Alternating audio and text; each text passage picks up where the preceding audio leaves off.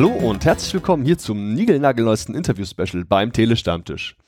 Beim heutigen Interview-Special habe ich was Besonderes vor, denn da ist was im Internet aufgetaucht, beziehungsweise in der echten Welt, das hatte ich vorher noch gar nicht so auf dem Schirm.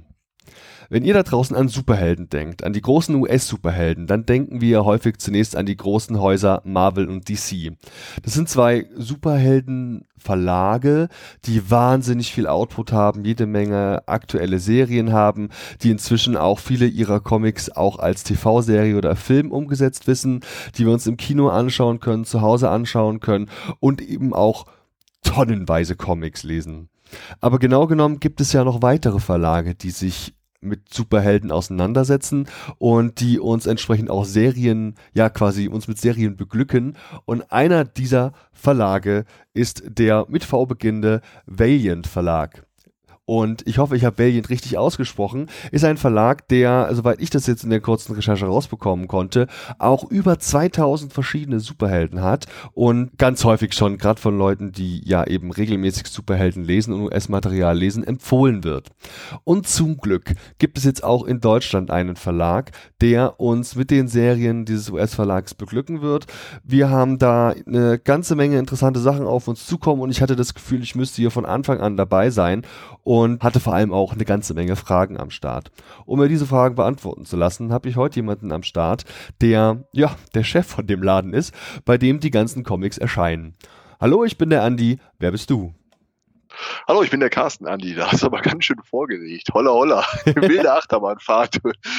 ja, ja, super. Also vielen Dank, dass du dir Zeit genommen hast, heute mit uns ein bisschen zu sprechen. Äh, vielleicht magst du dich erstmal kurz vorstellen. Wer bist du eigentlich? Ja, also ich bin der Carsten Reuter. Ich wohne jetzt seit kurzem in Schermbeck, das ist in der Nähe vom Ruhrgebiet. Und ich betreibe den Schwerkraftverlag. Das ist originär ein Spieleverlag, der jetzt eben auch unter dem Imprint Actionkraft äh, Comics veröffentlicht. Mein persönlicher Hintergrund ist, äh, ich habe schon vor Urzeiten einen Comic- und Spieleladen in ähm, der Stadt Mörs, das ist bei Duisburg betrieben. Ähm, da es gibt ja viele Comicläden, es gibt auch viele Spieleläden und es gibt auch ein paar von diesen Hybridläden, die eben beides haben. Ich hatte das und dann habe ich eben irgendwann den Laden abgegeben und habe dann einen Spieleverlag gegründet und jetzt zieht es mich doch wieder ein bisschen dahin, wieder beides irgendwie unter einem Dach zu haben. Das heißt, du bist selbst auch ein bisschen Comic-affin? Ja, absolut. Absolut. Ja. und was liest du so eigentlich? Wenn man, wenn man, wenn man so einen Laden betreibt, also um das mal ganz kurz nochmal durch die Zeit zurückzuführen, wenn man so einen Laden betreibt, dann ist man natürlich selber auch Geek. Ja, das ist, äh, du kennst ja solche Läden vielleicht auch, man kauft ja nicht alles nur im Internet, man, man kennt solche Läden, da sind, die, die Verkäufer sind selbst die größten Geeks, ne? Und mhm. das, ähm, das ist auch nicht gespielt. Ne? Man ist dann auch wirklich Fan und kann sich mit den Kunden immer sehr gut über alle möglichen Dinge austauschen. Aber ich bin halt auch Spieler und ich bin äh, Comicleser, bin ich immer beides geblieben aber dann eben eine Zeit lang nur im Spielebereich gewerblich unterwegs und jetzt eben auch die Comics. Was ich privat lese, ist eine bunte Tüte. Also ich ähm, lese viele amerikanische Comics. Ich habe den Previews, falls ihr das was sagt, dieser Katalog aus Amerika. Na klar. Jeden Monat, da stöber ich durch und, und gucke da immer, was mir so gefällt. Und habe ich auch ein paar Abos am Laufen, Sachen, die ich regelmäßig haben muss. Aus dem franco-belgischen Bereich lese ich auch Comics, also es müssen nicht immer Superhelden-Comics sein. Die hole ich mir dann aber aufgrund meiner mangelnden oder schlechten französischen Sprachkenntnisse dann irgendwie noch von, von Splitter und Co., falls du diese deutsche Verlage kennst. Ich weiß nicht, das, diese großen Alben dann.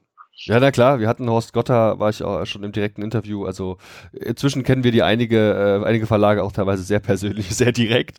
Aber ah, das okay. ist, ist mal me mega nice. Das hätte auch vielleicht mal für die Zuhörer da draußen, äh, dass das ja von der Kon vom Konzept her manchmal gar nicht so klar ist. Ihr werdet euch vielleicht schon mal gefragt haben, okay, offensichtlich gehören die beiden Welten der, ich sag mal, Spiele, ja, also der Brettspiele und Strategiespiele nicht nur von, von der Zielgruppe her zur, zur, zur selben Gruppe, weil wir letztlich auch häufig Läden haben, die quasi beides ja auch haben, die also sowohl diese Spiele anbieten als eben auch Comics.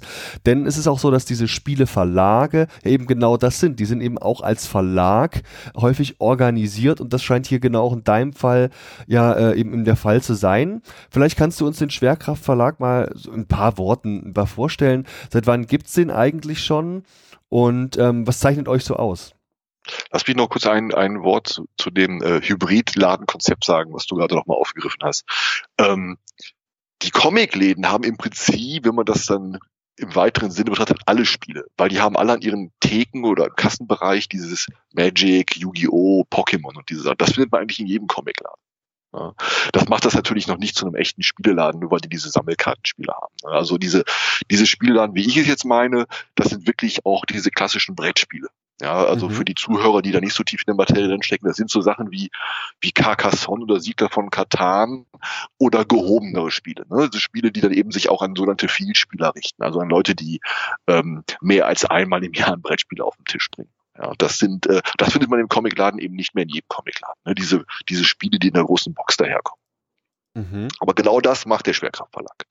Der Schwerkraftverlag, der 2013 gegründet wurde, der veröffentlicht eben so Spiele, die man nicht sammeln muss, wie so Sammelkarten, sondern Spiele, die man eben wie ein klassisches Brettspiel auf den Tisch bringt, aber natürlich etwas moderner als diese klassischen Spiele. Ja, das heißt, wir haben Spiele, die sehr thematisch sind, wir haben Spiele, die gehoben sind von ihrem Anspruchsniveau in der Komplexität, auch, auch vom Erlernen. Man muss sich da auch ein bisschen, bisschen mit den Regeln das Spiel erarbeiten, wird dann aber damit belohnt, dass man ein richtiges Spielerlebnis hat hinterher.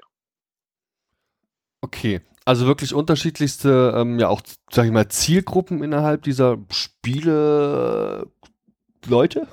also ich kenne genau, da gar also nicht genau. Auf jeden Fall, der Name Schwerkraft ist auch bei meiner Gründung nicht zufällig gewählt worden, denn ich habe angefangen mit besonders schweren Spielen, also Spiele, die ähm, sich an eine noch kleinere Zielgruppe äh, richten. Ja, deswegen habe ich praktisch durch den Namen Schwerkraft so eine Art äh, Hinweis gegeben, dass meine Spiele sind ein bisschen schwerer als jetzt so ein Kniffel oder sowas oder ein mhm. Risiko. Ne? Und äh, jetzt gehe ich natürlich mittlerweile dazu über, dass ich auch etwas leichtere Spiele mache. Dazu habe ich auch innerhalb meines meines Verlags eine, ein, ein Imprint für leichte Spiele, das nennt sich Leichtkraft. Da haben wir dann wirklich Spiele, die man, die wirklich sehr simpel ist. Ja, bis ganz vor kurzem haben wir, vor ungefähr einem Monat, haben wir ein Reaktionsspiel veröffentlicht. Ja, wo man ähm, mit der Hand ganz schnell auf ein Monster draufschlagen muss, je nachdem, wie die Würfel gefallen sind. Das ist dann wieder, da gehen wir praktisch jetzt paar Jahre später auch in diese, in diese sehr leichten Spiele über, ne, die aber trotzdem Spaß machen. Äh, die Spiele, die man vielleicht kennen kann von uns, das sind Spiele wie äh, Klonk, die Räuber der Nordsee, Terraforming Mars. Mit diesen Spielen haben wir auch ähm, in unserer Welt der Spiele relevante Preise gewonnen. Seid ihr denn auch so entsprechenden Veranstaltungen wie Cons und so unterwegs? Oder es gibt ja auch wirklich eine ganze Menge Veranstaltungen jetzt speziell für äh, eben Spieler. Seid ihr da auch live irgendwo anzutreffen? Ja, also äh, jetzt ohne das Medium Comic abwerten zu wollen, das Medium Comic ist ja eigentlich eine Beschäftigung für eine Person alleine. Ne? Man, mhm. man, liest das Comic und genießt das, will sich aber trotzdem über andere austauschen, dafür gibt's ja diese Cons, ne? dann kann man sich was signieren lassen, man kann die Künstler treffen, man kann Gleichgesinnte treffen äh, und sich kostümieren. Spiele sind ja von ihrer, von ihrer eigenen Struktur her schon ein sozialeres Projekt. Ne? Man braucht ja Mitspieler, um ein Spiel zu spielen. Es gibt, gut, es gibt Spiele, die man auch alleine spielen kann, so, so passionsartige Spiele, die man solitär spielt. Aber im Prinzip spielt man Spiele mit mehreren Leuten.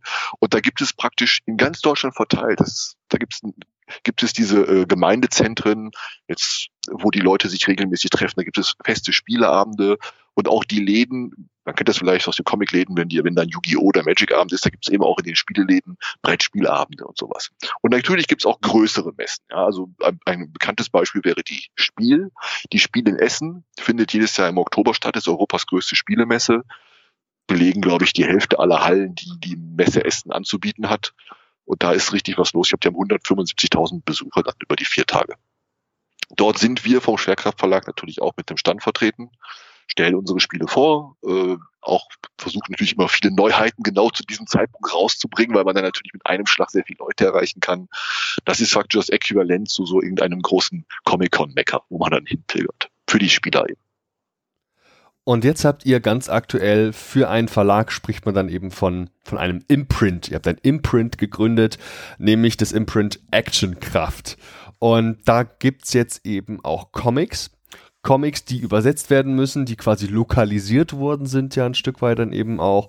Und das ist eben heute auch so der Aufhänger für unser heutiges Gespräch. Ich persönlich finde es also sehr faszinierend, weil ich glaube, dass der Verlag, den ihr dann eben jetzt hier quasi als Lizenznehmer auch nach Deutschland bringt, manchmal noch so ein bisschen unterm Radar lief, speziell eben jetzt hier insbesondere in Deutschland, obwohl er eigentlich wirklich viele, viele tolle Serien im Laufe seiner doch langjährigen Geschichte geschaffen hat und eben auch, weil da am Ende des Horizonts ein einige ja letztlich auch Verfilmungen und Serien wohl im Raum stehen. Was da genau kommt, da werden wir uns mal überraschen lassen müssen. Ja, fangen wir mal ganz vorn an. Wie kam es denn eigentlich zu diesem Imprint? Warum nimmst du diese Riesenaufgabe auf dich? Du meinst, warum ich mich jetzt für ein Imprint entschieden habe und nicht einfach alles unter dem Schwerkraftverlag laufen lasse? Das, ist, das ist einfach ja, das ist einfach nur Transparenz. Ja, ich möchte nicht, dass Kunden sich aus Versehen äh, verlaufen und dann, sagen wir mal, ex Romanovor bestellen, irgendwo in einem Online-Shop oder direkt bei uns beim Verlag, um dann zu, das auszupacken, das Paket und sie zu sehen, oh, das ist ein Comic. Ich dachte, das wäre ein cooles Spiel mit, mit äh, Kriegern. Ja. Also das ist, ich glaube, dadurch dieses, dadurch kann man nochmal eine schönere Trennung herbeiführen, weil man da eben die, die Leuten praktisch dann kommuniziert, das ist jetzt, das ist wirklich was anderes. Das ist kein Spiel und genauso den Comic-Leuten sagt, Vorsicht, das ist kein Comic, das ist jetzt eben nicht, das ist nicht das Actionkraft-Logo drauf. Mhm. Ähm, wir haben jetzt ähm, bislang Titel von dem amerikanischen Villian Verlag, der in der Tat jetzt mit, ähm, der wurde verkauft an einen äh, Filmkonzern. Und dem, dadurch kommen jetzt einige der Serien als Filme aber auf verschiedene, die verschiedenen, die probieren direkt verschiedene Konzepte aus. Also es kommt was als Kinofilm, es kommt was als Direct to Market, also direkt auf Blu-ray. Da gibt es äh, TV-artige Serien, so wie man das von diesen äh, Pay-TV Pay kennt, ne, sowas wie Netflix oder HBO. Ähm, und da kommt zum Beispiel nächstes Jahr, für nächstes Jahr ist geplant die Verfilmung von Bloodshot mit der, äh, in der Hauptrolle Vin Diesel. Mhm. Weißt du, ob du den Charakter Bloodshot kennst, ist auch ja. ein populärer Charakter aus dem wilden Universum. Und äh, genau das ist so ein Charakter, der auch äh, bezeichnet ist für das, was Valiant macht, nämlich ähm, dieses, diese Schwarz-Weiß-Trennung zwischen Gut und Böse, wie das bei den ähm, anderen großen Superheldenverlagen üblich ist, ein bisschen aufzuweichen. Ja, wo man nicht sagt, dass der Gute, dass der Böse, der Gute verletzt keinen und der, der, der ne? sondern bei, bei, bei Valiant ist das ein bisschen, ich will das mal realistischer bezeichnen, als realistischer bezeichnen. Das sind mehr das sind mehr Graubereich, mehr Schattierungen in den Charakteren. Ja, und dieser Bloodshot zum Beispiel, ähm, der jetzt eben als erstes äh, in die Kinos kommen wird, der ist eben so ein Charakter, wo man ja, wo der, wo der ein bisschen ruppig daherkommt und wo man dann sich fragen kann, ist er wirklich ist er jetzt der Gute oder ist er jetzt der Böse? Ne? Also der wird natürlich dann später durch die Gegner dann zum Guten, ne? aber ursprünglich muss man sich die Frage stellen, ist das ein netter Kerl oder nicht? Ne? Das klingt ja vor allem auch so, als wäre das generell eher so ein erwachseneres Publikum, das man mit diesen Geschichten anspricht. Denn so ein letztlich jetzt zum Beispiel jetzt relativ brutaler Charakter, wie du ihn jetzt angesprochen hast, wie der Bloodshot, das wäre jetzt ja nichts, was ich meinem kleinen Nachwuchs in die Hand drücken würde, sondern wahrscheinlich sind das alles eher Sachen für ein eher reiferes Publikum. Stimmt das? Ja, das würde ich genauso sehen. Und wenn man, wenn man sieht, Velien ist ja, also wir sind ja jetzt zwar neu am Start, aber der Verlag Velien selber ist ähm, ja schon viel, viel älter. Ja, den gab es schon in den 90er Jahren. Der hatte auch einige turbulente Zeiten durchgemacht, musste mal einen Neustart durchführen. Und wir beginnen eben mit den Valiant Comics, die ab 2012 erschienen sind. Das heißt, wenn man jetzt einen Comic vom Actioncraft Verlag auf Deutsch kauft, dann äh, hat man praktisch, äh, dann ist man praktisch in der Zeit versetzt bei 2012 aber nicht in den 90ern. Also so weit zurück gehen wir nicht, sondern wir haben eine, einen Zeitpunkt genommen, wo auch eine schöne Zäsur stattgefunden hat, praktisch ein Neustart des Videouniversums, nämlich eben genau 2012. Wir besetzen genau dort ein. Und du darfst ja nicht sehen, diese, vergessen diese Marvel- und DC-Filme, die ähm, jetzt in den Kinos sehr erfolgreich sind, insbesondere die Marvel-Filme. Die holen natürlich auch wieder viele Erwachsene zu den Comics zurück. Aber was war vor diesem Kinodurchbruch von Marvel und DC? Da waren halt diese Verlage eben doch noch für ein jüngeres Publikum verantwortlich, ne? Die lustige Spinne und sowas. Ne? Und da in dieser Zeit gab es eben auch schon Valiant. Und die haben dann eben diese, diese Leser bedient, die eben immer ihr Leben lang Comic-Liebhaber waren, aber eben auch erwachsen wurden irgendwann. Mhm. Und wie du es jetzt auch schon angesprochen hast, ist es eben auch ein Verlag, der insbesondere in den Staaten auch Ups und Downs hatte. Mit teilweise war er eben quasi zu, wurde neu gegründet. Es gab so ein bisschen Veränderungen auch im Namen. Und letztlich gibt es dann genau dieses Datum in 2012, wo man quasi immer einen, wie man sagen, Neustart gewagt hat. Und ich höre seitdem immer mal wieder, auch zum Beispiel in deutschsprachigen Podcasts oder auch in, äh, von deutschsprachigen Comic-Tubern zum Beispiel, Bloggern auch, immer wieder mal Sachen von denen. Und immer mal wieder wird darauf hingewiesen, dass man da eigentlich jetzt echt ganz gut einsteigen kann könne und dass es nicht unbedingt notwendig wäre, großartig Vorkenntnisse mitzubringen und so weiter und so weiter. Weißt du, wie es aussah mit Veröffentlichung hier bei uns in Deutschland? Gab es denn auch schon andere Verlage, die versucht haben, das Material von Valiant hier ähm, ja quasi zu lokalisieren, zu übersetzen und hier auf den deutschen Markt zu bringen? hast die Frage jetzt geschickt gestellt. Also du hast gefragt, ob ich weiß, ob es Versuche gab. Das weiß ich natürlich nicht. Ja. Ich weiß, aber ich weiß nichts von erfolgreichen Versuchen, sagen wir so, ja. Ich weiß ja nicht, ob nicht im Hintergrund irgendwelche Verlage was gemacht haben. Außer du meinst die Frage jetzt so, ob ich durch meinen Kontakt zu Velien, den ich jetzt habe, das ist ein sehr guter Kontakt übrigens, ob ich zu diesem, durch diesen guten Kontakt jetzt im Nachhinein erfahren habe, dass es da mal was gab. Wenn dem so wäre, dann wäre das äh, ziemlich äh, unhöflich von mir zu kommentieren. Ja, das, ne, was soll ich dir sagen? Na, also eigentlich nur darauf hinaus, dass ich total überrascht bin, dass es quasi so lange gedauert hat, bis da jetzt endlich hier mal was rauskommt. Also ich verrate jetzt aus nur aus aus, aus rein aus, ja. aus quasi ähm, Fan- und Leserperspektive bin ich ganz überrascht, dass das jetzt immer noch nicht bei vielleicht auch größeren bereits etablierten deutschsprachigen Comicverlagen irgendwie schon mal was aufgetaucht ist. Also insbesondere die Superhelden tauchen zum Beispiel bei Panini Panini auf. Auch bei Image gibt es ja einige Superhelden, die wir jetzt hier in Deutschland häufig bei ja, Crosscult und vielleicht auch bei Splitter finden. Und da bin ich schon überrascht, dass wir von diesen genannten deutschsprachigen Verlagen hier anscheinend noch keinen Versuch gestartet haben. Und ich kann mir theoretisch schon vorstellen, dass es da Interessen oder, oder Möglichkeiten oder zumindest Ideen gab. Äh, bin ich ganz überrascht, dass da noch nichts kam und freue mich deswegen umso mehr ja letztlich auch, dass da jetzt bei euch was kommt in der Richtung. Um, was ich einfach sehr begrüßenswert finde, das äh, um es mal auch so deutlich zu sagen.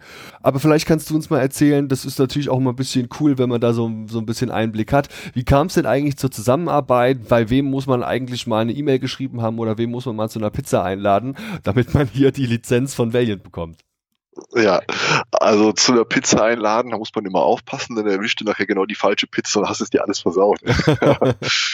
Aber nein, im Ernst, ähm, ja, das ist natürlich ein langer Weg, ja. Also da musst du erstmal den Verantwortlichen rausfinden und du musst eine Beziehung aufbauen. Du musst vor allen Dingen aus der Position, aus der wir kommen. Ich kann mir vorstellen, wenn, wenn, wenn Panini oder ähm, jetzt Crosscult ähm, irgendwo anfragt, dann schicken die ihren bestehenden Katalog als Referenz mit, ne? Als PDF, irgendwas, was die dann haben, eine Pressemappe oder sowas. Und dann haben die direkt was zum Zeigen. Ja. Wenn, wenn ich jetzt irgendwo anklopfe in Amerika, bei einem Spieleverlag, dann stehe ich eh nicht gut da. Ne? Da sagen die, ah, du bist ja der, der diese, diese Preise gewonnen hat für seine Spiele. Aber ähm, bei den Comics natürlich so, ich konnte da nichts vorzeigen. Ja, ich kann nicht sagen, vertraut uns deine, vertraut uns eure Comics an, die sind bei mir in guten Händen, denn ich habe schon folgende Serien betreut. Äh, ich, deswegen ist es umso beeindruckender, dass ich mit, mit direkt mit Villian starte und nicht mit, sagen wir mal, irgendeinem kleinen Einzeltitel von irgendeinem Independent-Verlag. Wenn man sich mit dem amerikanischen Comicmarkt beschäftigt, dann, dann ist ja, da ist ja das Material, was da voll ist, ja unendlich. Also kannst du ja, und selbst, du sagtest gerade im Image-Verlag, selbst der ist ja noch nicht vollständig erschlossen. Der, der hat hier zum Beispiel, gibt's da die Serie Invincible, die sehr gut ist. Mhm. Die gab es dann mal auf Deutsch bei ähm, ähm, Novate, Mon, ah, genau, Arte. Genau, Da sind dann, glaube ich, zwei Bände erschienen und dann ist das wieder verschwunden irgendwie. Ne? Was, ähm, was bedauerlich ist. In Amerika ist die Serie sehr gut gelaufen, gab sogar Spin-offs und hat jetzt einen richtigen Abschluss gefunden. Also ein, ein richtiges thematisches Ende. Die Serie ist ordnungsgemäß beendet worden. Ähm, aber trotzdem greift das jetzt kein anderer Verlag auf. Es ist nicht so, dass jetzt Crosscult sagt, wir fühlen uns für alles von Image verantwortlich, weil wir ja Walking Dead haben. Ne? Naja, gut. Aber ich fühle mich jetzt für alles verantwortlich, was bei Velien gerade läuft. Und äh, ich nenne mich nicht Velien Deutschland, sondern eben Actionkraft, weil ich mir die Option offen halten möchte, vielleicht noch irgendwann Titel eines anderen Verlags hinzuzufügen ich beglückwünsche dich dazu, weil das finde ich echt großartig.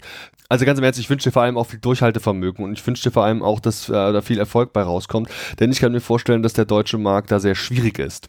Ich habe zum Beispiel die Aussage von diversen, zum Beispiel auch Pressesprechern gekriegt, dass nur weil jetzt plötzlich Filme ins Kino kommen über zum Beispiel einen Superhelden XY, nicht zwangsläufig langfristig auch die Comicverkäufe zur entsprechenden Figur auch, ähm, ja, einfach auch gestiegen sind und dass mehr Comicverkäufe, aktive Comicverkäufe zur Folge hatte. Und gefühlt ist es so, dass der deutschsprachige Comicmarkt einfach, ich will nicht sagen umkämpft ist, weil ähm, aber es gibt auf jeden Fall ein großes, breit aufgestelltes Angebot für den Endkunden und ja, wie gesagt, ich wünsche da auf jeden Fall viel Kraft und Erfolg. Habe mir jetzt auch privat die ersten beiden Trades natürlich schon eben auch gekauft, weil ich das eben äh, ja von Anfang an nochmal mitnehmen wollte und da einfach auch wissen wollte, auf was ich mich freuen kann. Genau, jetzt hast du eben erzählt, dass du da den, den, den Draht offensichtlich auch zu den richtigen Leuten gefunden hattest und offensichtlich fanden die dich ganz knorke und sympathisch und waren von deinem Konzept überzeugt. Hab's richtig verstanden. Ja, ich habe aber auch in der Tat bei den Gesprächen äh, äh, gerne die wiederholend die Brücke geschlagen zu meinem Spielebereich und den erläutert, welche Position ich in der Spielewelt habe, damit die sehen, dass das Arbeitsniveau, was wir hier haben, sehr professionell ist und nicht, dass da ein Glücksritter kommt, der das dann ähnlich wie bei Invincible ähm, der das dann mit zwei Dingern austestet, ja, dann klappt das nicht und dann verschwindet er einfach wieder, ja. Und dann kann das lange Zeit fasst das dann kein neuer Verlag an, weil dann ja Nummer eins und Nummer zwei schon irgendwo anders erschienen sind. Ne? Das mhm. ist ja der Fluch, der jetzt auf dem Invincible zum Beispiel. Das ist jetzt ein bisschen angebrannt, das Ding, ne? Jetzt fasst das keiner mehr an. Und da, die Sorge hat man natürlich. Aber wenn du gerade sagst, äh, dass diese Filme kommen und die Verkäufer ankurbeln, da hast du mit Sicherheit recht, das wird nicht dadurch ein Selbstläufer, ja. Aber ähm, man kann das auch von der anderen Perspektive betrachten. Bevor das Ding in den, in den Kinos läuft, muss der Amri oder was heißt muss, möchte der amerikanische Originalverlag möglichst die Bücher in allen wichtigen Fremdsprachen veröffentlicht sehen. Mhm. Also das heißt, es ist nicht so, dass ich jetzt ähm, unter dem Druck bin, boah, bald kommt der Film, ich muss das Ding jetzt einordnen, wenn der Film erstmal kommt, wird das alles fünfmal so teuer oder so. Ne? Es geht auch ein bisschen in die andere Richtung. Ne? Also der, die wollen das natürlich jetzt im Vorfeld, dass das, dass diese, dass die, die Charaktere halt auch bekannt sind, ne, mhm. bevor das dann in diese, in die, in die anderen Medien überschwappt. Ne? Ja, guter Punkt. Ohne dass ich dich jetzt, dich jetzt bitten möchte, deinen Namen zu nennen, aber gab es denn noch andere deutschsprachige Verlage, die Interesse gezeigt haben, von denen du weißt? Ja, das, das habe ich ja eben schon indirekt beantwortet. Das, da kann ich nichts zu sagen. Ah, okay. Also, Super. Dann also eben äh, jetzt die Übersetzung auf Deutsch. Was, bist du für die Übersetzung zuständig? Machst du das? Macht es irgendwer anders? Also das machen wir in-house, mhm. aber ich selber mache das nicht. Aber was ich mache, ähm, ich mache die finale Freigabe der, der, der Daten. Das heißt, ähm, wenn das Ding komplett fertig auf Deutsch vorliegt, also mhm. digital vorliegt, ne, das, dann bekomme ich eine PDF, die sieht exakt so aus, wie das aussieht, wenn das dann gedruckt wird. Ne? Und dann kann, dann lese ich mir das selber durch als Leser praktisch und sag dann, äh, mach dann da meine Kommentare rein. Ich mache also praktisch das Recht als Inhaber, dass ich da sage, nee, ich weiß nicht, da kann man ruhig ein perverseres Wort nehmen oder so. Da kann man okay. ruhig ein bisschen härter, ist jetzt nur mal Bloodshot, ne? Da kann man dann mal, äh, da kann man das Motherfucker so oder so übersetzen. Ne? Das ist, äh, wir haben auch bei Billions ist es so, dass viele Comics zum Beispiel alle Schimpfwörter äh, so ausixen, ne? mit diesen, äh, mit, mit irgendwelchen Kraut- und Rübenzeichen. Ja, lustige Symbole. Hm. Ja, das machen die aber nicht durchgehend bei jeder Serie, komischerweise. Mhm. Also machen das bei zwei Drittel der Serie, aber nicht bei allen ja, dann, dann ist auch natürlich immer der, sehr gefährlich, wenn du so Sachen hast, die so, die so Humor haben. Der Humor, der dann nicht äh, funktioniert, wird den einfach nur übersetzt. Weil Archer und Armstrong, du hast ja gesagt, du hast die ersten beiden Bände, ich weiß, hast du die schon gelesen? Ähm, ich habe vorhin reingelesen in den Arm, äh, Archer und Armstrong, aber ich habe es noch nicht geschafft, das durchzulesen. Nein. Okay, Archer und Armstrong ist so ein Titel, den man jetzt nicht so leicht bei anderen Verlagen findet, weil das ist so ein so ein Slapstick-Comedy-Superhelden-Duo, äh, mhm. ne? Also der eine ist unsterblich und der andere ist total naiv. Ne? So ein bisschen klassisch so dick und doof oder so, ne? Oder Bud Spencer und Terence Hill. Aber relativ pfiffig intelligent gemacht, ja, mit den, mit den Rückblenden, wie der dann, ähm, wie der eine eben von seinen Eltern veräppelt wurde, der naive, und, und wie der Unsterbliche praktisch schon im alten, äh, warte mal, ich schlag's mal eben auf, bevor ich hier Unsinn erzähle. Ich glaube, ist das Babylonien oder in welcher Zeit ist das? Im alten Mesopotamien. Ja, äh, schon äh, schon unterwegs war. Ne? Und da gibt's halt immer wieder irgendwelche äh, Witze, wenn die sich so ähm, wenn die sich streiten oder so. Und da muss man eben gucken, dass das im Deutschen auch funktioniert. Und wenn man sagt, nee, man kann das nicht übersetzen, dass man dann sagt, äh, man übersetzt das nicht. Das wäre einfach nur peinlich, sondern man geht hin und findet einen wirklich äquivalenten, genauso äh, pfiffigen Gag, der zu der Situation passt. Ne? Das ist eben die Kunst dabei. Und da bin ich eben gewillt, ähm, das Recht des letzten Wortes auszuüben und dann mal was zu übersteuern, wenn ich sage, ja, das, da lache ich es nicht so wie im englischen Original oder so.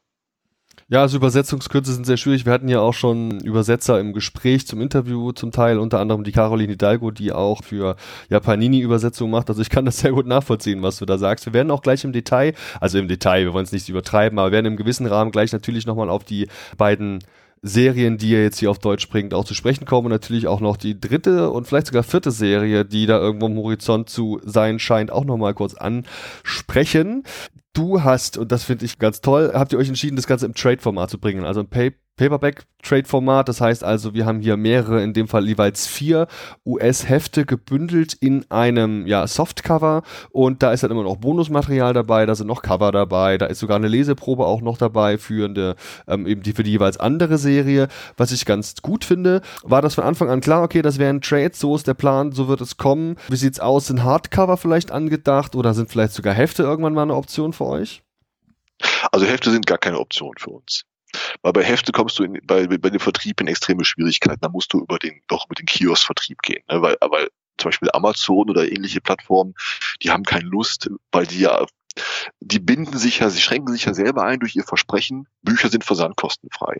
Und deswegen kann Amazon nicht hingehen und äh, ein Buch für 2,99 Euro einen Comic einlisten, äh, wo dann das Porto nachher ähm, die, die Marge von denen über, äh, übersteigt. Ne? Deswegen gibt's dann da keine Heftchen.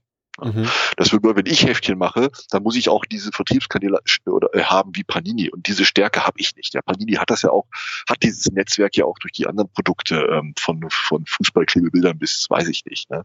Da ist, das ist ganz anderes Know-how für Dofi. Deswegen lasse ich davon die Finger. Die Frage ist halt nur, mache ich äh, Trade Paperback oder mache ich Hardcover? Oder mache ich beides? Und hier sieht man, dass die, ähm, dass die in der deutschen Buchlandschaft ist es ja üblich, zuerst ein Hardcover zu veröffentlichen. Ne, das ist so eine, so eine Abschöpfungsstrategie. Ne? Du erst bedienst du die Kunden, die bereit sind, 25 Euro für ein Buch auszugeben. Und dann gehst du hin, bringst das Taschenbuch für 12,90 Euro raus und ähm, ne, der, der, der, der, der, der, der es sehr früh haben wollte, der hat eben die 25 berammt. Ja. Und bei, bei den Comics, jetzt zum Beispiel auch bei Valiant und auch bei Marvel und DC, ist das ähm, komischerweise in Amerika andersrum. Da kommen die Comics erst in der preisgünstigsten Form, ne, meist die Heftchen erstmal, wo man nur zum Testen maximal dann drei, vier Dollar ausgibt. Dann kommt die nächste Stufe, das Trade, wenn man sagt, ah, ich probiere die Serie mal aus, dann muss man eben schon 10, 15 Dollar hinlegen. Und dann, wenn eine Serie erfolgreich ist, dann kommt die, die dritte Stufe, dann gehen die hin und bringen dann zum Beispiel zwei Trades als ein Hardcover raus oder sowas. Ne? Dann kostet mhm. das 35 Dollar. Das heißt, die Reihenfolge ist irgendwie andersrum. Ich habe versucht herauszufinden, woran das liegt und das liegt an der Größe des Marktes. Ja, der, der Comicmarkt ist einfach viel kleiner als der Buchmarkt. Und die Frage ist, funktioniert das Konzept, dass ich von jedem, äh, der Buchmarkt kann sagen, ich bringe ein Buch als Hardcover raus, dann mache ich meine paar tausend Stück, die kriege ich immer verkauft, dann kann ich nach sechs oder zwölf Monaten das Taschenbuch machen. Du, wenn du das bei Comics machen würdest, dann riskierst du, dass du die Hardcover gar nicht los bist, bevor du dann in den nächsten Gang schaltest in die Trades. Deswegen macht man das bei Comics andersrum. Man fängt mit den Trades an und wenn eine Serie davon sehr erfolgreich ist, dann sagst du, okay, das, es gibt so viele Fans, dann mache ich davon praktisch für Sammler, ja, ähm, eine Hardcover und die müssen das dann eben ein zweites Mal kaufen, weil die finden das ja so toll, die wollen das doch nochmal als Hardcover haben. Ja, da es so ein bisschen, da wird so andersrum gedacht. Und ich glaube, dass es das für mich die korrektere Denke ist in diesem Fall, weil die, ähm, weil der Markt aber für mich auch eben sehr klein ist bei Comics, auch in Deutschland natürlich. Du hast es eben schon gesagt, Deutschland ist das schwer mit Comics. Ähm, du hast keinen Grund dafür genannt. Der, der Grund dafür ist, ähm, die äh, geringe Sprachbarriere. Ja, der der Deutsch ist sehr fremd, die Fremdsprachen sehr gebildet. Also wer spricht kein Englisch? Ne? Also, die, die könnten sich betriebs der Zugang sehr leicht, sich englische Comics zu beschaffen. Der französische Markt ist da viel, viel geschlossener. Die Franzosen, die, die, die lesen lieber die Sachen auf Französisch nur ne, und rühren dann nichts Englisches an. In Deutschland ist das eben so, Englisch ist jetzt nicht so das Problem. Und ähm, deswegen habe ich für mich gedacht, ist das amerikanische Konzept besser. Ich fange mit Trades an und wenn ich jetzt sage, dass die Welt liebt oder Deutschland liebt Ex O Manowar und ich verkaufe da zwei, drei Auflagen von dem Trade Paperback und ich sage, okay, komm, dann mache ich mal ein richtig edles Hardcover mit einem Silberschriftzug oder sowas. Das, aber das ist jetzt wirklich ferne Zukunft und Wunschdenken von mir weil es eben auch erstmal anlaufen muss und wir erstmal gucken müssen, wie jetzt die ja letztlich auch Absatzzahlen aussehen werden von den, von den, von den Serien. Ich wiederhole mich hier sehr oft, aber ich wünsche dir auf jeden Fall viel Erfolg. Und mindestens zwei Ausgaben habt ihr mir schon mal zu verdanken. da mal, also auch mal direkt die Frage, ich weiß nicht, ob ihr das öffentlich macht, gibt ihr Auskünfte, wie hoch eure Auflage pro Serie aussieht? Nee, das mache ich nicht. Ich möchte, ich sag dir auch warum als ich diese Frage, auf die Antwort auf die Frage gebraucht habe, hat mir das auch niemand gesagt, ja. Das ist so, wenn jetzt jemand neu anfängt, dann fehlen ihm diese relevanten Informationen. Mhm. Ja. Und ähm, holt sich dann vielleicht eine blutige Nase, weil er dann über- oder unterbietet, sage ich mal, mhm. salopp gesprochen. Ja. Und ähm, das ist dann so, ja. Also warum soll ich jetzt äh, als praktisch als Berater für weitere Neugründungen auftreten? Also ich sowas würde ich auch keinem anderen Verlag raten, öffentlich zu machen. Okay, da gibt es ganz unterschiedliche Konzepte, auch Leute, die da unterschiedlich transparent auftreten. Also gerade im Superheldenbereich ist es unüblich, dass man die Auflagenzahlen verrät. So viel kann ich an der ja. Stelle mal sagen. Es gibt keine Ahnung, unter anderem den Jano Rohleder von Danny Books, der ist da sehr transparent was auch überraschend ist, aber sicherlich äh, auch ein Alleinstellungsmerkmal. Also da sind sie ganz ja. unterschiedlich gepolt, deine ja, Kollegen. Alles klar, dann kommen wir mal auf ein paar ja, Details einfach zu sprechen. Denn ich habe natürlich die beiden Trades noch nicht geschafft zu lesen, möchte an der Stelle aber mal andeuten, dass es unter Umständen möglich sein könnte, dass ich das noch tue und vielleicht im Anschluss an unser Interview, an unser Gespräch, da vielleicht nochmal pro Trade eine kleine Rezension anschließen werde. Das kann ich nicht versprechen, wäre aber sehr gut möglich. Und wenn nicht, dann werde ich mich einfach wieder bei den Kollegen von den Comic Cookies irgendwann einladen und da die Besprechung machen. Also ihr kommt auf jeden Fall nicht drum rum. Irgendwo werdet ihr eine Bewertung der Comic reinbekommen. Was ich allerdings schon mal gemacht habe, war zu gucken, okay, was habt ihr denn da jetzt eigentlich am, Start? Was habt ihr euch für Serien ausgesucht? Und dazu bin ich auf eine Internetseite gegangen namens comicbookroundup.com. Und das letztlich nichts anderes als eine ja, Metaseite, die Kritiken von verschiedenen Endkunden und eben auch anderen Seiten zusammenfasst und dann so Bewertungen quasi einfach nur zusammenführt. Und ich glaube, das ist so mein Eindruck, wenn ich mir hier diese sehr positiven Bewertungen und Punkte angucke, dass ihr so einen kleinen Volltreffer gelandet habt. Denn wenn ich mal gucke, was unter anderem das US-Original, ne, also wir reden immer jetzt hier von dem US-Original, XOR Manowar an Bewertungen gekriegt hat. Wir reden von der Reihe, die von Mai 12 bis September 16 erschienen ist, mit immerhin 51 verschiedenen Issues. Die hat eine Durchschnittsbewertung von 8,3 auf der Skala wow. bis 10, also das ist echt top. Und das ist tatsächlich, also das, die haben auch relativ viele Bewertungen äh, pro einzelner Issue, also ist schon mal sehr gut. Und dann haben wir auch natürlich noch Archer und Armstrong, die zweite Serie, die jetzt bei euch erscheint, auch mit einer ähnlichen, ähm, äh, ähnlichen Zeitraum, in dem sie erschienen ist. Da gab es 27 Issues und einen One-Shot und da liegt sie bei 8,4. Also wirklich sehr wow, hoch. Und ich kann sagen, soweit ich da den Überblick habe, gerade auch bei Superhelden, ist das deutlich über dem Standard. Also deutlich. Ich habe mich da also auf offensichtlich zwei Serien zu freuen, die ganz geil werden könnten. Ja, da müssen wir jetzt natürlich auch so ein bisschen aufs Detail gehen. Wenn man sich hier mal eure Internetseite anschaut, dann ist insbesondere die von Actionkraft. An der Stelle nochmal kurz der Hinweis. Unter anderem die Internetseite und eben auch alle relevanten Social Media Accounts findet ihr wie immer in den Show Notes und könnt dann eben das gar nicht verfehlen. Einfach draufklicken, zack, seid ihr da. In dem Fall ist jetzt hier die Rede von actionkraft.de und auf actionkraft.de, da gibt's nicht nur Leseproben zu den beiden Serien, da gibt's natürlich auch kurze Beschreibungen dazu. Und ja, da haben wir einen Eindruck, der ganz spannend klingt. Du kannst jetzt aussuchen, mit welcher von beiden Serien wir anfangen wollen. Wir wollen jetzt nicht zu viele Details besprechen, aber ich will ja, eben, wie wir es gerade auch schon angefangen haben, natürlich mal so ein bisschen erzählen, was ist das jetzt für eine Serie, worum geht's da, welches Genre und so. Womit wollen wir anfangen? Äh, dann würde ich, dann würde ich nach der äh, Artikelnummer vorgehen, denn die haben wir nicht unüberlegt auf die Bücher draufgeklatscht, sondern die geben praktisch vor, in welcher Reihenfolge man das, äh, die Bände lesen muss, wenn man die in ihrem eigenen Zeitkontinuum korrekt ordnen möchte. Denn du weißt ja selbst, wie das bei Superhelden-Universen ist. Fängt alles irgendwie so einzeln an und irgendwann überschneiden die sich dann mal. Ne? Das mhm. kennt man ja. Das wird hier auch passieren.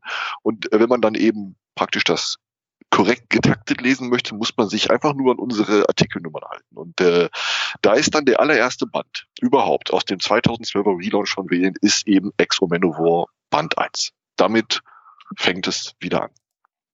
So, und da steht hinten drauf, das lese ich jetzt einfach mal vor. Der Krieg ist nah. Geboren im Krieg ist Frieden für Arik von Dakien, Erbe des Throns der Visigoten, ein Fremdwort.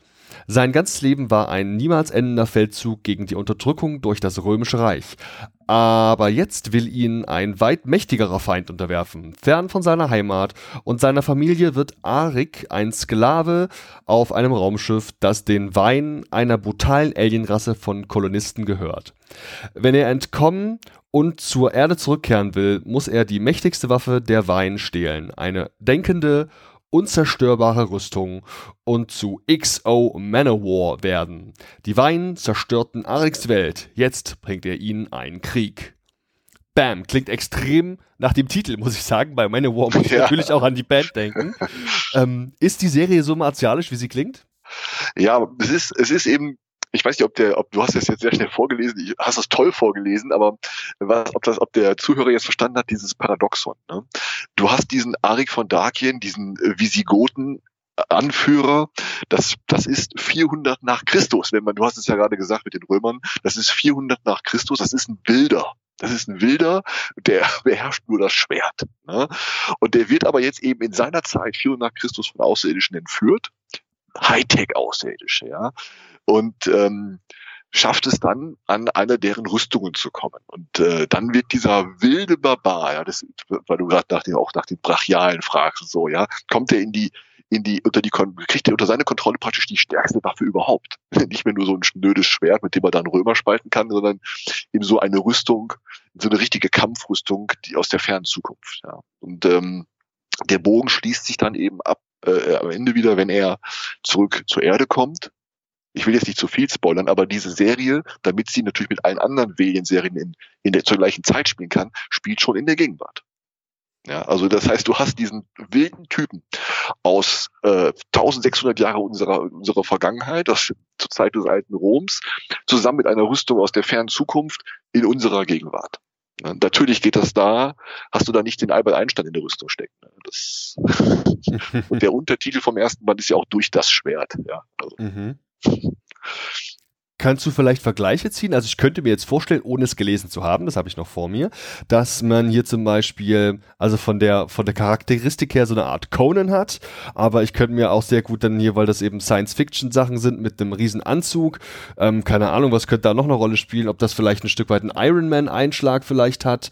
Mit welchen Sachen könnte man es denn vergleichen? Also ich würde, der Vergleich trifft insoweit zu, dass die Rüstung so eine technische Rüstung ist wie die von Iron Man, das stimmt. Und der Typ in seiner Denke jemand ist wie Conan der Barbar. Ja, der dann kurz überlegt, äh, Magie böse und dann mit dem Schwert sein Urteil fällt, ja. Das ist es, das könnte man so treffend so sagen, ja. Sehr schön. Und was ich bei euch immer ziemlich gut finde, also deshalb, ich habe tatsächlich also schon immerhin doch beide Trades mal oberflächlich durchgeblättert und auch die ersten Seiten von Archer und Armstrong, die wir gleich kurz anreißen werden, schon äh, auch gelesen. Was mir sehr gut gefällt, wir haben hier, äh, diese vier Issues, äh, je Trade und dass ihr vorne so eine Seite reinpackt. Und ich rede jetzt gar nicht mal nur, fällt mir gerade auf, dass bei XO Manowar hier auch ein wunderschöner, ja, so zeitlicher Abriss drin ist, der so ein bisschen auch eine Übersicht reinbringt, wann was irgendwie stattfindet, finde ich schon mal gut. Ihr macht vorn auch so eine ja, Übersicht, wer also eben Zeichner, wer auch Autor ist und vor allem kann man da zum Beispiel auch für jedes einzelne Heft, das ihr auch individuell vom Titel her übersetzt, auch sehen, wer zum Beispiel auch Coverzeichner gewesen ist. Finde ich top, muss ich sagen, weil das einfach auch ein bisschen eine Wertschätzung gegenüber der Künstler ist. Macht leider nicht jeder Verlag, finde ich schade. Zumindest nicht so schön auch präsentiert, wie das hier der Fall ist. Und ja, wen haben wir denn hier? Geschrieben ist XO Manowar ja von Robert Venditti, heißt der gute Mann. Und gezeichnet haben wohl diverse Leute. Unter anderem scheint hier wohl für, für die eigentlichen ja, Layouts der Carrie Nord zuständig zu sein. Tusche kommt von Stefano Gaudiano, keine Ahnung. Und die Kolo ist von Moose Baumann. Hm, kennst du Carrie Nord? Kenne ich Carrie Nord? Nein, ich kenne Carrie Nord nicht. Sollte ich vielleicht kennst du ihn. Ja. Den solltest du kennen. Pass auf, das, der, weil du hattest nämlich gerade die Analogie zu Conan der Barbar gezogen. Mhm. Carrie Nord hat die Conan neu Auflage, die neue Serie von Conan gemacht bei Dark Horse Comics. Mhm. Die ganzen Dark Horse Conan-Bände, die da neu gestartet sind, ich weiß nicht, ich habe die, ich besitze die alle, aber das, die sind alle von Kerry Nord gewesen am Anfang. Das ist auch wirklich einer, der weiß, wie man Barbaren zeichnet. Ja, das. Und der hat es quasi dann also parallel zu seiner Arbeit bei Conan gemacht, als Herzensprojekt, weißt du das? Oder wie lief das? Oh, da müsste man jetzt die genauen Jahreszahlen vergleichen, ja, weil der ex Manowar, der Band 1, der dir jetzt vorliegt, ist ja von 2012. Jetzt müsste ich mal eben, wenn du mir die Sekunde gibst, dann, dann äh, schmeiße ich mal hier die Suchmaschine an, wann er denn an dem, an der Neu an dem Relaunch von äh, ich bin hier auf der Wikipedia-Seite von Carrie Nord und da steht, dass er am 28.03.2012 unterschrieben hat, fortan bei Valiant zu arbeiten. So, dann, ich glaube, dann war der Conan Relaunch vorher. Genau, der Conan Relaunch war in 2004. Genau, da hat er dann von 2004 an Conan gemacht und dann ab 2012 Exo Manowar bei Valiant. Okay, alles klar. Das ist jetzt mega peinlich und so. Ich müsste bestimmt alle voll gut auswendig kennen, aber ich habe noch nie behauptet, ein Experte zu sein. Deswegen tue ich jetzt gar nicht erst so, als würde ich. Nein, alles die, gut, weil du hast ja den Supertreffer äh, gelandet, den du Conan, der mal selbst ins Spiel gebracht hast. Gut. Puh, Glück gehabt, war so ein Bauchgefühl. jo, nice. Also auf jeden Fall, das zur Serie, glaube ich, jetzt selbst. Wir sehen am Ende schon, ohne dass ich sie gelesen habe, dass zumindest ein zweiter in Planung ist. Das ist also hinten, ist übrigens eine, wir werden gleich nochmal kurz zur Verarbeitung auch kommen. Ist ein Clubcover, so ein Broschur, wie wir das auch von äh, einem anderen deutschsprachigen Superheldenverlag kennen. Also wo du quasi so eine, ja einfach von hinten so eine Klappe hast, wie du das häufig bei äh, eben Comics hast. Und da ist jetzt hier auch schon der zweite Band m, Auftritt Ninjak, heißt der dann wohl, angedeutet oder beziehungsweise angekündigt. Jo.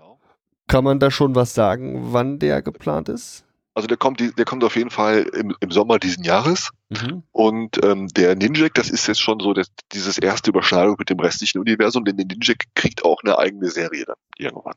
Ne, da hat man schon einen anderen Charakter. Der wird dann praktisch introduced und der spinnt dann raus aus dem Exo-Menü. Und wenn ich noch was zu der Klappe sagen darf, zu der Fallklappe, die du gerade erwähnt hast, mhm. die haben die englischen Alien-Comics nicht. Das ist eine Besonderheit des Deutschen. Im, Alien, Im Englischen sind das einfach nur geschnittene Cover und wir haben eben die, die Klappenfights. Mhm. Okay. Ich ziehe das jetzt einfach mal kurz vor, bevor wir gleich auf Archer und Armstrong zu sprechen kommen. Wenn wir uns schon gerade mal hier ein bisschen mit dem ja eigentlichen Trade auch ähm, beschäftigen wollen. Für mich als Endkunde, der das jetzt letztlich vergleichen kann, eben nur mit anderen äh, ja, Comics, die ich so kenne.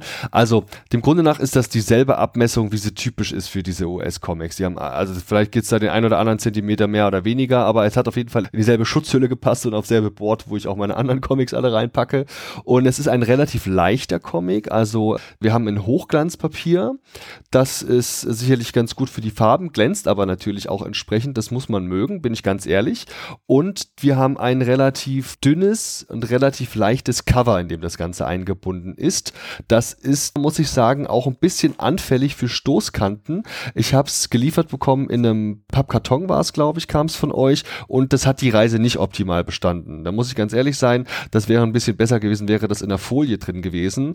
Oder ich hätte es mir vielleicht direkt bei euch euch irgendwo geholt. Also das mal zu meinen Eindrücken der Verarbeitung. Also die Bindung sieht super aus, die ist klasse. Die Farben, soweit ich sie, ich kenne ja nur jetzt diese Ausgabe, ich kenne nicht das Original, die kommen gut durch, also das, das, kann man nicht anders sagen. Und es ist halt einfach ein glattes Papier, ist kein raues Papier, habe ich ja gemeint, ist ein äh, auch irgendwie auch Hochglanz letztlich. Vielleicht kannst du ein bisschen was sagen zur Verarbeitung. Warum habt ihr euch entschieden, das so zu die machen? Die Seiten sind, sind Glanz, aber nicht Hochglanz. Ähm, okay. Und das Papier ist, ähm, ich glaube, 15 Prozent stärker oder dicker als das Papier des englischen Originals. Also wir mhm. wollten, das, das ist auch analog zu dieser Geschichte mit dem, mit der, mit der, mit der, mit der Falzklappe, mit dem Umschlag, ähm, dass wir gesagt haben, wir wollen das so ein bisschen, so ein bisschen auf das deutsche Level so ein bisschen hoch. Ne? Mhm. Dass man sagt, da ist ein bisschen mehr so noch. Ne?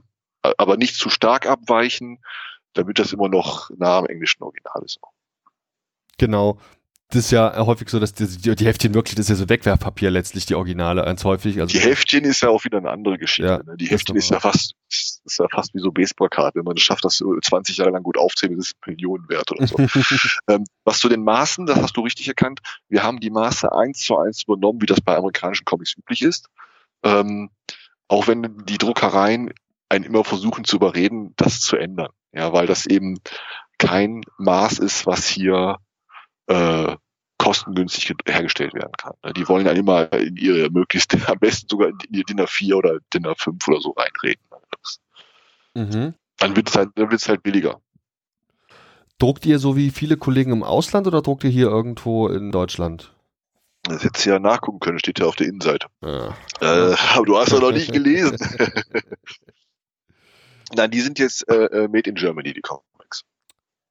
Alles klar das dazu. Kommen wir zur zweiten Serie, die ich in meiner Hand halte, nämlich Archer und Armstrong, die du bereits vorhin kurz angeschnitten hattest. Dort äh, geht es um zwei Typen.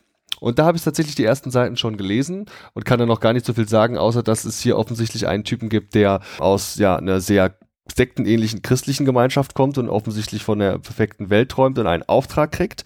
Denn er muss, also, diesen, also bekommt er einen Auftrag, er soll einen Typen töten und dieser Typ ist ein Unsterblicher, der offensichtlich dem Alkohol frönt und ja das Leben genießt. Und auch hier lese ich einfach mal den Klappentext vor, der hinten auf der Rückseite drauf ist.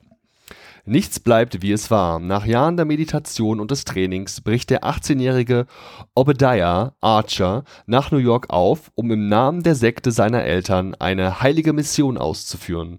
Finde und töte den feierwütigen, unsterblichen Armstrong. Aber als der naive Teenager-Attentäter seine Beute aufgespürt hat, stellt er schnell fest, dass sowohl Jäger als auch Gejagter nur Bauern in einer jahrhundertealten Verschwörung sind, die sich von den Katakomben unter der Wall Street bis zu den Gipfeln des Himalayas erstreckt. Und so müssen Archer und Armstrong zusammenarbeiten, damit die Zukunft eine Chance hat, die größte Bedrohung der Vergangenheit zu überleben. Klingt nach einer nach einer Buddy Buddy-Serie. Ja, aber am Anfang sind es halt keine Buddies. Ja. Wenn der eine die, die Tötungsauftrag hat, ja, dann hat man erstmal ein Missverständnis, klar. Ist es lustig? Ja, das ist unglaublich lustig. Weil du hast ja schon, gerade jetzt bei dem Text, den du vorliest, merkst du schon, dass unterschiedlicher können doch zwei Charaktere nicht sein. Ja. Der eine mhm. ist naiver Zögling einer christlichen äh, Sekte und der andere ist der feierwütige Saufbold. Ne? Ah, da, da treffen ja verschiedene äh, Weltbilder und Ideale aufeinander. Sehr schön. Da muss man erstmal, muss man sich erstmal annähern. Und auch hier sind zwei Köpfe am Start, die schon diverse Sachen gemacht haben, auch im Superhelden-Genre. Fred van Lente heißt der gute Mann, der Autor ist. Als laut eurem Klappentext hat er sich wohl schon um die Marvel Zombies gekümmert.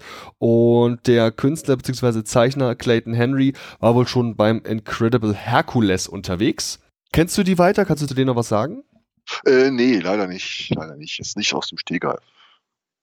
Okay. Also bei Carrie, bei Carrie Nord konnte ich deswegen sofort was aus dem Hut zaubern, weil ich wirklich Carrie Nord-Fan bin und alle seine Kronbände ähm, von Dark Horse bei mir im Regal stehen habe, privat so. Ne? Das ähm, war auch dann für mich ein Zufallstreffer jetzt. Sehr schön. Und auch hier ist bereits der zweite Band, zumindest auf der äh, Klappenbroschur, auf dem, ja, wie heißt das denn? Ist doch eine Klappe. Wie sagt man das? Das ist eine Klappe, ja, eine Falzklappe, ja. Falzklappe. Ist auch der zweite Band zumindest schon erwähnt und trägt dann den anderen Titel, der Zorn des Eternal Warriors. Und der erste Band trägt den Titel der Michelangelo Code.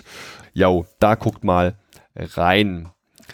So, bin ich da sehr gespannt. Wie gesagt, Rezension werdet ihr auf jeden Fall an irgendeiner Stelle noch bekommen dann kann ich auf jeden Fall noch sagen, dass ich die, dass die kriegt man für gerade mal 15 Euro. Und ganz ehrlich, 15 Euro finde ich völlig in Ordnung. Wir haben da, wie gesagt, vier Issues drin und jede Menge Bonusmaterial. Das gefällt mir sehr gut.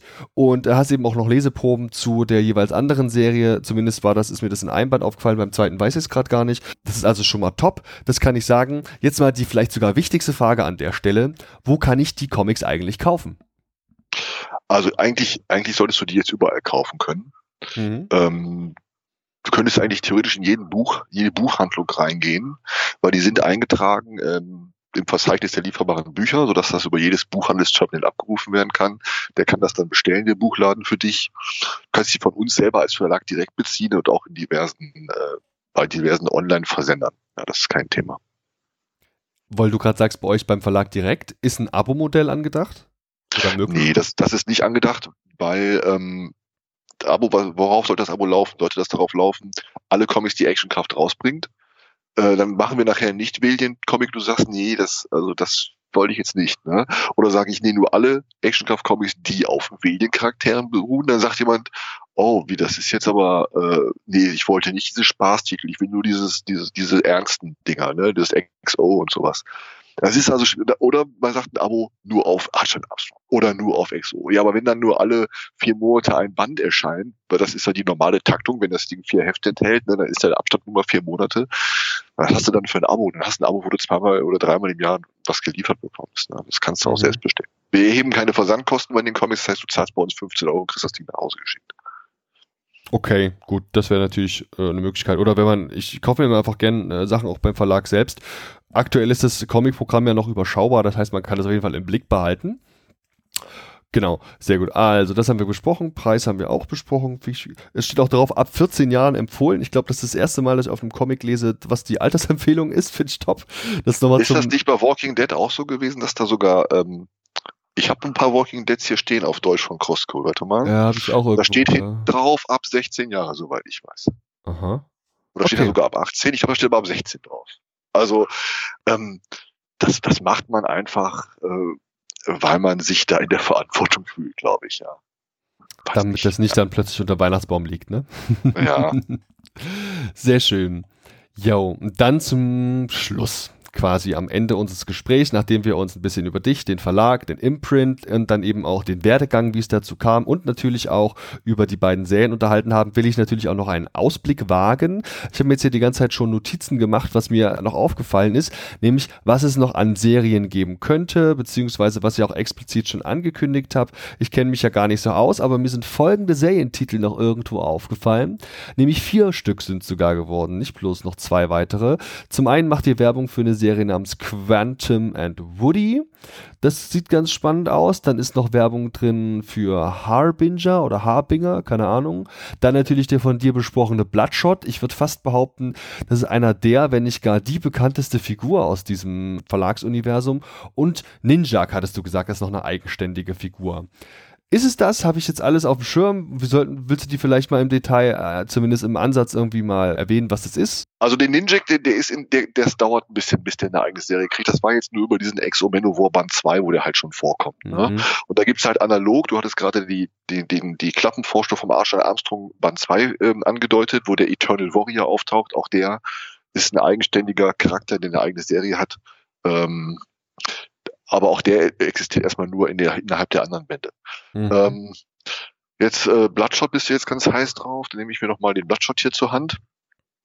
Äh, soll ich jetzt mal ähm, Andreas machen und mal die Rückseite vom Bloodshot Feuer frei. Ah, gibt's schon, liegt schon, äh, äh vor bei dir, ne? ich, habe, ich halte die gerade in der Hand, ja. Aha.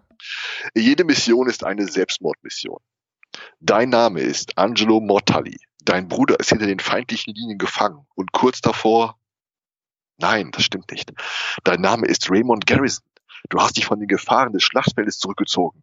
Aber die verzweifelte Bitte deines ältesten Freundes stürzt dich in ein brutales Feuergefecht, das... Nein, das stimmt auch nicht. Du bist Bloodshot. Du bist die Grauzone, die für die Freiheit nötig ist. Die perfekte Kombination aus militärischer Notwendigkeit und neuester Technologie. Ein laufendes Wikileaks, ein Speicher voll schmutziger Geheimnisse, die die Welt in Brand stecken könnten. Und du wurdest soeben gefangen. Äh, Bloodshot ist ein, ist ein, ist ein Charakter, der ist ein Soldat, der umgebaut wurde von irgendeinem so miesen Projekt, wie wir das vielleicht von Wolverine kennen, ja, an, an dessen Körper praktisch Schandtaten begangen wurden, um den zu einem perfekten Soldaten zu machen. In diesem Fall ist es so, dass Bloodshot, ähm, ich lese gerade nicht mehr vor übrigens, ich sag das jetzt. In diesem Fall ist es so, dass äh, das Bloodshot, sein Blut, in seinem Blutkreislauf sind Naniten, also kleine Nanoroboter eingespeist. Mhm. Und die geben ihm eben besondere Fähigkeiten. die fungieren wie eine Antenne, die können mit ihm kommunizieren, die geben ihm Selbstheil Selbstheilungskräfte, aber die müssen eben auch zwischendurch gefüttert werden. Das ist, der Bloodshot ist eine echte, eine echte Killermaschine.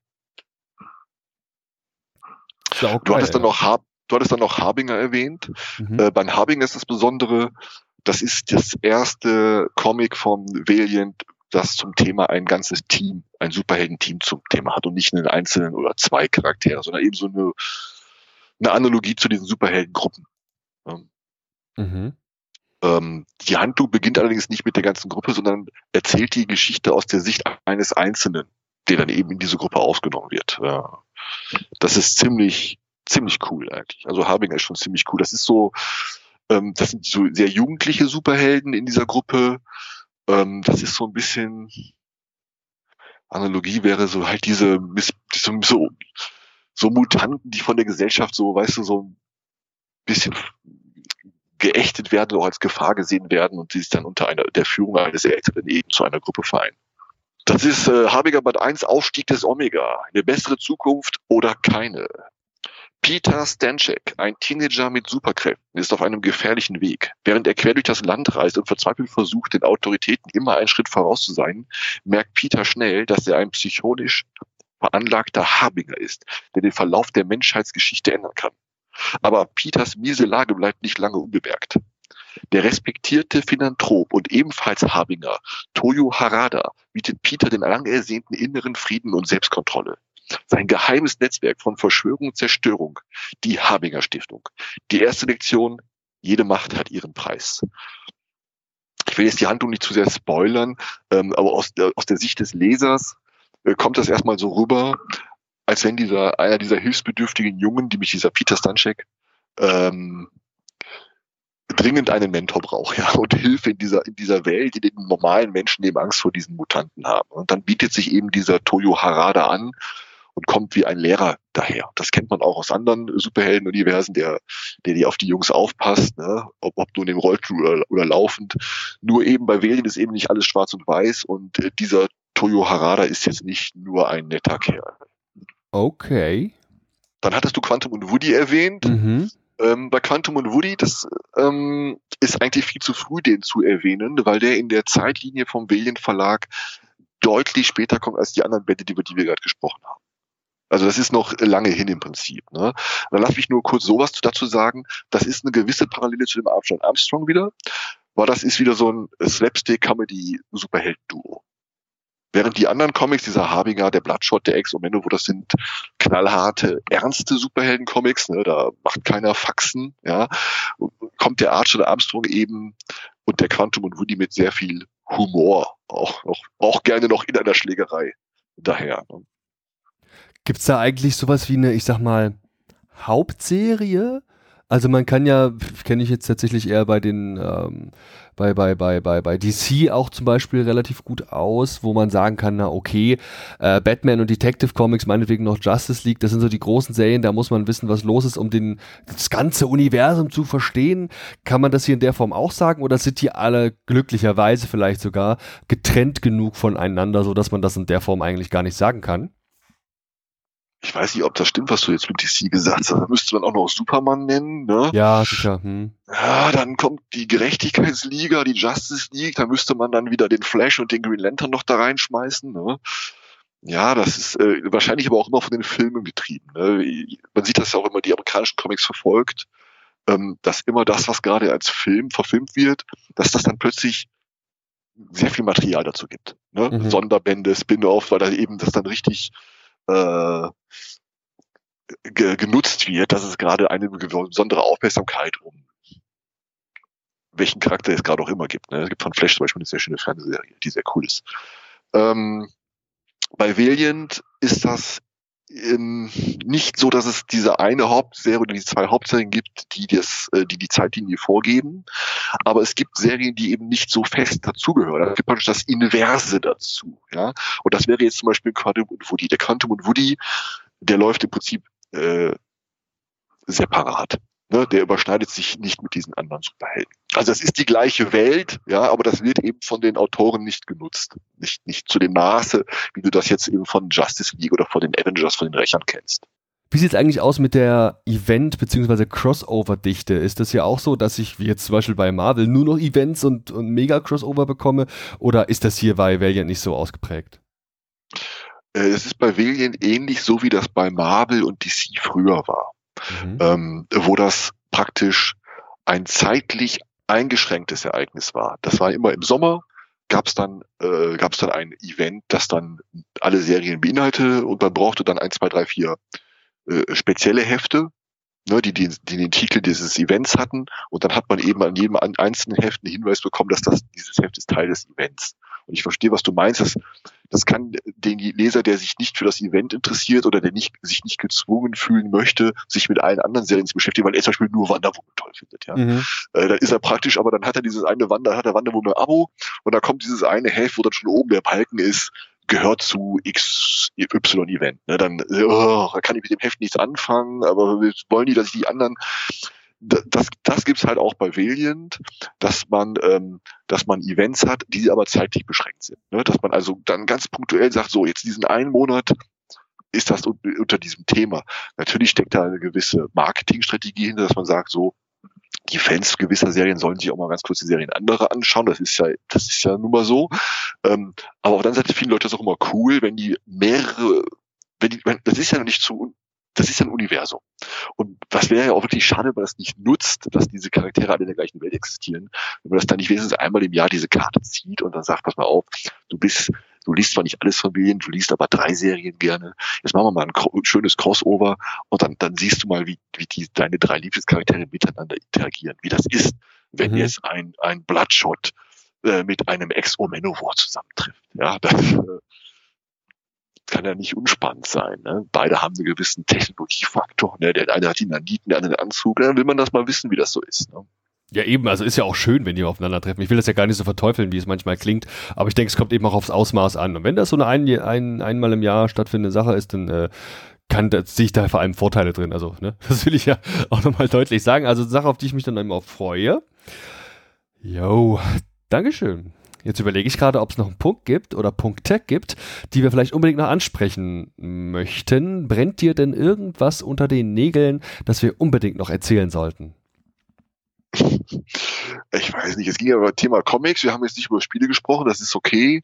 Ähm, man könnte hier vielleicht erwähnen, dass ich versuche, dass ich irgendwann mal die Welt der Comics und der Spiele mal auch mal crossoverartig zu verbinden. Das würde mich persönlich noch reizen. Inwiefern, dass du da lizenzierte Spiele hast oder, oder wie meinst du? Ja, das wäre schon, das wäre schon die, die das wäre schon das Sahnehäubchen. Das wäre schon richtig toll. Ähm, ist aber nicht einfach. Ist nicht einfach, weil äh, du kannst nicht einfach irgendein Spiel nehmen und sagen, okay, ich klatsche da jetzt die ganzen äh, Bilder und das Artwork von von irgendeinem Comic, von irgendeiner Serie drauf und schwuppdiwupp ist das A ein gutes Spiel und B begeistert das äh, die Leute, die das, die das, das Comic äh, gerne lesen. Also das ist muss man handwerklich, muss man da sehr vorsichtig sein, sehr, sehr behutsam vorgehen. Aber sowas finde ich natürlich cool. Jetzt mhm. muss ich erstmal abwarten, ähm, wie die Serien laufen.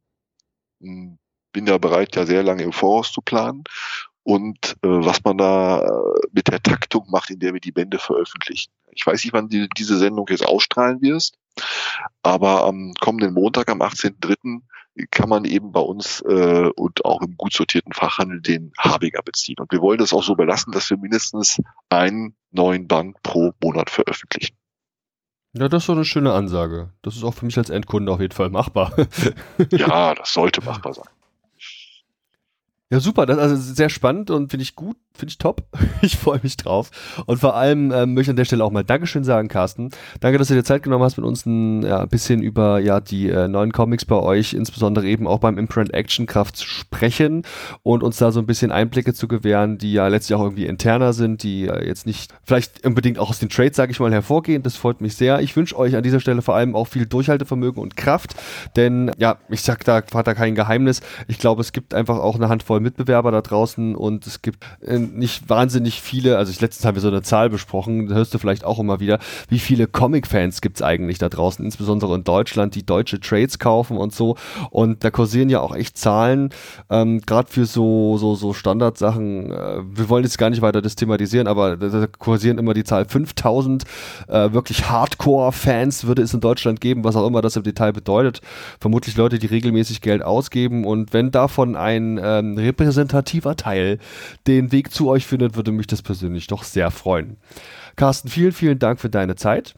Und ich hoffe, dass wir uns vielleicht in einem Jahr oder wann auch immer oder wann mal das zum Beispiel das nächste Crossover irgendwann mal ansteht und der, der Band dazu kommt, äh, ja, wenn wir da in irgendeiner Form das wiederholen könnten.